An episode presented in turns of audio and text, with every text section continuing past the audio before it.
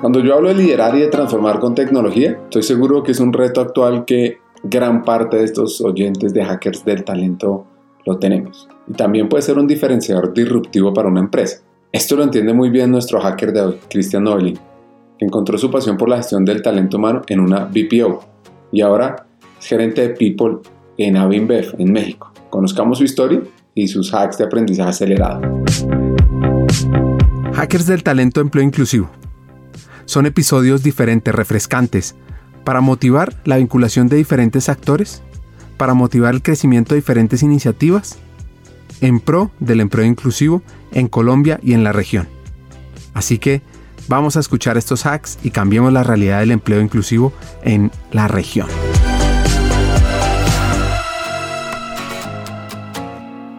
Nuestro hacker de aprendizaje acelerado, Cristian Novelino, salvadoreño, administrador de empresas y gerente de personas en Avinbev, podría decir uno de la principal cervecera que hay en el mundo.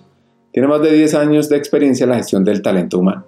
Mira, yo realmente es súper curiosa mi, mi, historia dentro de, dentro de recursos humanos o people, como le llamamos nosotros. Eh, yo siempre he sido mucho a estar con gente, era el, típico eh, eh, compañero de colegio que siempre armaba que la fiesta, que el, la salida de grupo, esto, siempre ha sido como que mucho trabajar o estar cerca de gente, siempre ha sido algo que me, me ha apasionado. Eh, pero cuando tú empiezas a estudiar en, la universidad, eh, pues empiezas tu carrera de estudiar administración de empresas, entonces pues no sabes mucho de qué, qué vas a hacer con tu vida, ¿no? Los, primeros años de la universidad.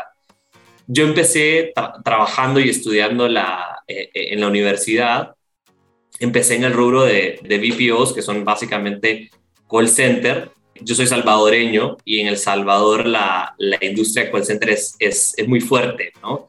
Entonces empecé ahí como cualquier joven tomando llamadas y mira, creo mucho en el destino. La vida me, de repente me puso una oportunidad para trabajar del lado de, de auditor de calidad. Me, me, tocaba estar escuchando las llamadas de los que tomaban llamadas. Entonces, y luego me volví un, como auditor de políticas y seguridad. Esos dos roles, digamos, eran un poquito más alejados eh, de contacto con la gente entonces me empecé a dar cuenta que lo mío era como estar más cerca de la gente, entender un poco, hablar, escuchar, eh, y ya te vas a dar cuenta que hablo mucho. eh, entonces, y, um, eventualmente, cuando tomé este rol de, de auditor y, y, y, de seguridad y políticas, me tocó sentarme cerca de un equipo de recursos humanos. Entonces, empecé a entender qué hacía recursos humanos. Pues, pues estás en la universidad, no sabes qué hace cada una de las funciones, ¿no? Entonces empecé a ver qué hacían y me empezó a llamar la atención. Casualmente eh, se abrió una oportunidad eh, como, como business partner, esto ahora ha sido allá por el 2011, 12, y empecé como business partner generalista, ¿no? De, de recursos humanos. Ahí empezó mi carrera y empecé a crecer dentro del área de recursos humanos eh, y hasta el día de ahora. Es súper curioso porque yo siempre estuve del lado de, del business partner, entonces estaba siempre de la operación, con la gente, apoyando todos los procesos. Pero a partir del, del, del 2020 tomé un rol un poco más especialista y empecé a entrar en este tema de manejo de talento, continuidad del negocio a través de la gente y empecé a apasionarme de todo el tema de, formación eh, eh, para, para gente, ¿no?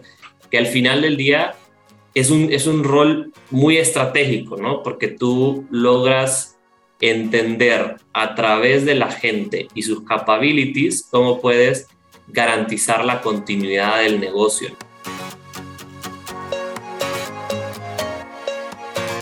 Aquí viene un hack fundamental y es que el mundo actual te exige desarrollar liderazgos con capacidades y mentalidades tecnológicas. Eso me recuerda a la frase de la exministra de Educación de España, Ángeles González, que decía, Internet y la digitalización no son un simple salto tecnológico más, sino uno descomunal, una mutación económica, cultural y política sin precedentes.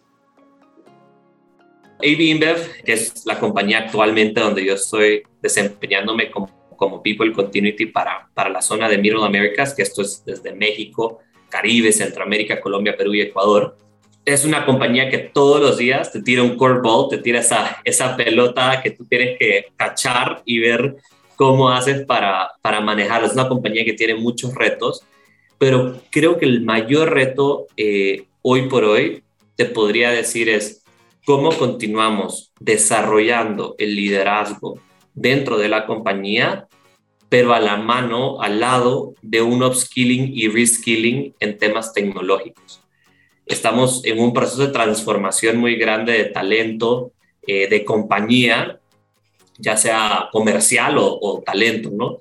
Entonces, estamos queriendo llevar de la mano justo mantener y mejorar nuestros programas de liderazgo mientras estamos haciendo un, un cambio o un upskilling o reskilling de capabilities tecnológicas que por hoy, pues, a raíz de la pandemia y nosotros ya veníamos con ese, ese, ese, ese, ese camino de transformación, pero a raíz de la pandemia, pues, se, se aceleró muchísimo. Entonces, y el mayor reto es ese, ¿no? ¿Cómo aseguras que logras tener gente lista con nuevas capabilities tecnológicas, pero gente también lista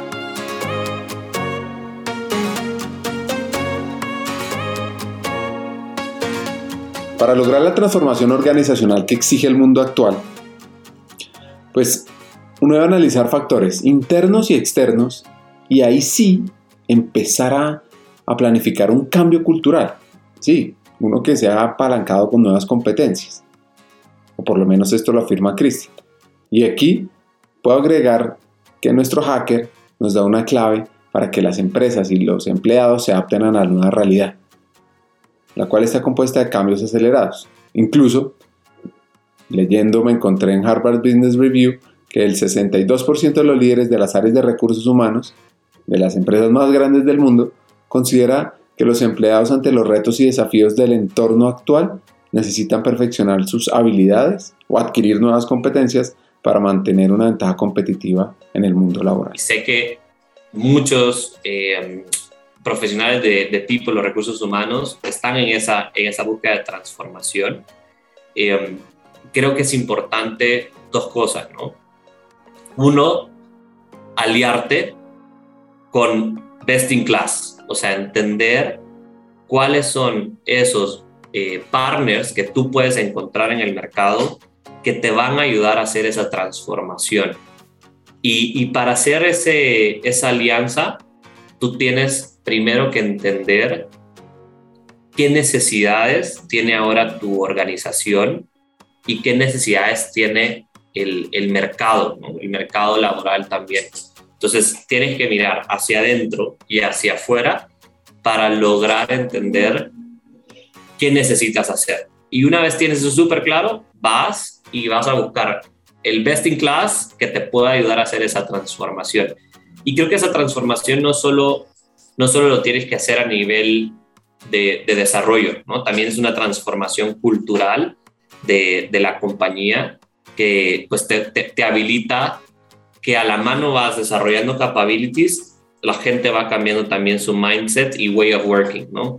Entonces es moverse de trabajar mucho de organizaciones piramidales a empezar a trabajar de manera más ágil eh, y metodologías ágiles, eh, empezar a trabajar con tecnologías y todo eso es cambio cultural, ¿no? Entonces tienes que llevar de la mano un cambio cultural con eh, cambio en capabilities o un reskilling y upskilling. Ojo a este hack. Es importante que elijas las herramientas e instrumentos clave para medir el impacto de tu estrategia de formación. Incluso deben estar diseñadas a tu medida y que sean acopladas a lo que realmente necesitas medir. Y a que hoy estamos implementando dentro de la zona de Middle Americas es tecnología desarrollada interna. O sea, nosotros tenemos un equipo fuerte de tecnología, de equipo de UX, IX, eh, desarrolladores front-end, back-end, que nos ayudan a, básicamente desarrollar estas tecnologías que van apalancando pues el, el, cambio cultural que te hablaba. Entonces tú me estás ahorita justo llevando a hablar de tres pilares, ¿no? Cultura, desarrollo de capabilities y capabilities tecnológicos, ¿no? Entonces, todo lo que estamos haciendo de capabilities tecnológicos eh, in-house es justo para habilitar todo este cambio cultural. Por ejemplo, tenemos herramientas de reclutamiento desarrolladas internamente, ¿no? Para gestión de reclutamiento. Tenemos herramientas de em, medición de engagement que nosotros hemos desarrollado internamente. Em, tenemos, tenemos herramientas de exit interview. ¿Qué nos, qué nos permite a nosotros tener este desarrollo interno y todas estas herramientas em, hechas en casa? De que tenemos muchísima más flexibilidad para customizarlas de acuerdo a lo que nosotros necesitamos en el negocio. Entonces es súper importante que las herramientas que tú escojas o que tú desarrolles se acoplen a esta necesidad del negocio y se acoplen a tu way of working, ¿no? Porque si no, estas se vuelven obsoletas. Entonces, te podría decir, por ejemplo, tenemos Dime Más, ¿no? Que es una, una herramienta de engagement que medimos todos los meses. Hay una medición y un pulso super, a una población específica para entender el engagement o cómo podemos mejorar este engagement. Incluso nos da una predicción de acuerdo a estos pulsos cuál va a ser nuestro cierre de engagement al final del año. Tenemos herramientas de desarrollo, por ejemplo, este año empezamos a desarrollar eh, una in-house em, que básicamente lo que va a hacer es llegar a toda nuestra población eh, operativa, toda la gente que tenemos en las plantas de producción, toda la gente que tenemos en el mercado vendiendo, distribuyendo cualquiera de nuestras bebidas, ya sea eh, cerveza, refrescos, agua, etcétera, eh, van a tener la posibilidad de accesar a contenido de formación que antes no se tenían.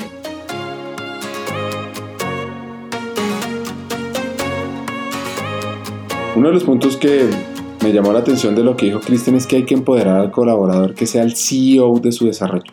Y eso se logra con el apoyo de sus líderes. Este hack me recuerda que los empleados actuales tienen ese deseo de tener aprendizaje constante incluso puede ser un motivo también, si no lo tienen, para renunciar a la organización. Porque según encontró Deloitte, el 42% de los empleados de una empresa renuncian a su trabajo porque no encuentran oportunidades de aprendizaje. Nosotros creemos mucho en la autogestión, o sea, people tiene que, pues está migrando, ¿no? A no ser una persona que anda detrás de la gente, como, oye, no has tomado tal curso o tienes que hacer tal cosa sino realmente a empoderar al, al, colaborador a que sea, sí, su dueño de su desarrollo, pero con un marco, ¿no? Con reglas. O sea, te voy a dejar a que tú lo hagas en tu tiempo, que tú tengas tu autonomía, que tú manejes tu agenda, pero hay un marco de tiempo, de momentos, cosas que deben de pasar. Algo súper importante en cualquier programa de desarrollo es que tú tengas al equipo de liderazgo comprometido con estos programas. Porque si el commitment, este es un, este es un top-down, si el commitment viene desde tu vicepresidente del área funcional, desde tu presidente de alguno de los países, eso te garantiza que el programa se vuelve relevante y que la gente entiende que han sido escogidos, porque hay una, hay, hay una razón que la compañía los está viendo y sus líderes lo están viendo como un potencial y que deben de cerrar estos, estos, estos gaps. Entonces, para nosotros, ¿cómo funciona? Y justo te decía al inicio que estábamos platicando, em, tenemos un ciclo muy fuerte de gestión de talento, que básicamente inicia en, en junio y termina en septiembre. Y dentro de este ciclo de gestión de talento, ahí en esas sesiones donde evaluamos a cada una de las personas que está dentro de la compañía, se escogen a estas personas que van a participar en estos programas de liderazgo. Entonces, toda la estrategia de talento, de gestión de talento va súper atada a la formación. Entonces, cuando tú vienes y, y atas la gestión del talento con la formación y el sponsorship de, o el patrocinio de las cabezas de, de, de, cada una de las compañías o de la región, eso garantiza mucho el compromiso del empleado. Que sí es importante como people o como recursos humanos generar un marco, ¿no? Por qué vamos a escoger estas personas, eh, cuál es el racional, qué cosas deben de pasar, en qué momentos, ¿no? Y dejar mucho a que la persona se gestione, ¿no? Dentro de los programas.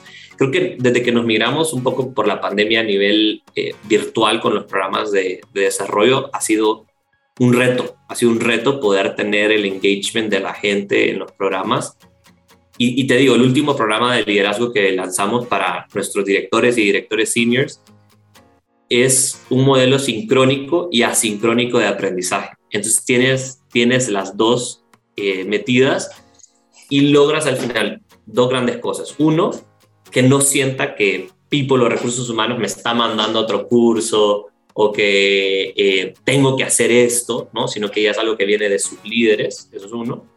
Dos, ellos pueden manejar su agenda, tienen la libertad, por ejemplo, si va a tener una sesión de coaching, de agendar con su coach directamente esa sesión, eh, pero también tenemos momentos en conjunto donde nos importa generar el networking, porque al final del día eh, es súper importante en cualquier programa de desarrollo poder generar esos espacios donde la gente interactúe y, se conecte. Para cerrar, unos hacks clave para hacer que se desarrollen liderazgos con esa mentalidad, con ese mindset digital e innovador que impacten el desarrollo de su negocio. Sabes, ahora y justo internamente hay un, está todo el boom de tecnología, ¿no? Entonces, mucho de los ojos está enfocado en tecnología y debe, debe de ser así, ¿no? Ese es el futuro de la compañía, pero no tenemos que dejar de lado y súper importante el tema de innovación y, y, de liderazgo. Creo que en algún momento el, el futuro va a ser, pues la, el, el, workforce o la, la fuerza laboral va a ser mucho más tecnológica de lo que ahora es. La formación va a ser mucho más técnica pero vamos a necesitar sí o sí gente con liderazgo, ¿no? Gente que pueda manejar. Y no quiere decir que toda la gente tiene que estar hecha para un rol de liderazgo y que vamos a desarrollar al 100%. Puede ser gente que diga, oye, yo, yo soy súper técnico y quiero ampliar mi conocimiento de manera circular dentro de la compañía, tener más experiencia en temas técnicos pero va a haber mucha gente también que quiere desarrollar esos skills y que quiere manejar equipos. Entonces, pues ese es un tema súper controversial, ¿no? ¿Dónde, y ahí decimos, ¿dónde ponemos la plata? ¿Nos vamos a invertir full en tecnología y desarrollo de capabilities tecnológicos? ¿O vamos a invertir full en temas de liderazgo? Y yo creo que las dos tienen que convivir, no podemos dejar una sin la otra. Y, por más que tengamos una meta trazada, un, objetivo de volvernos a esta compañía de consumo masivo con, tecnología, tiene que haber siempre un, desarrollo de liderazgo, porque te darás cuenta aquí a, no sé, 5 o 10 años, mucho de la fuerza laboral va a ser totalmente diferente, muy, muy técnica, pero los skills de liderazgo hoy, ayer, mañana y siempre van a ser necesarios para que una compañía pueda eh, llegar a su meta y a su resultado.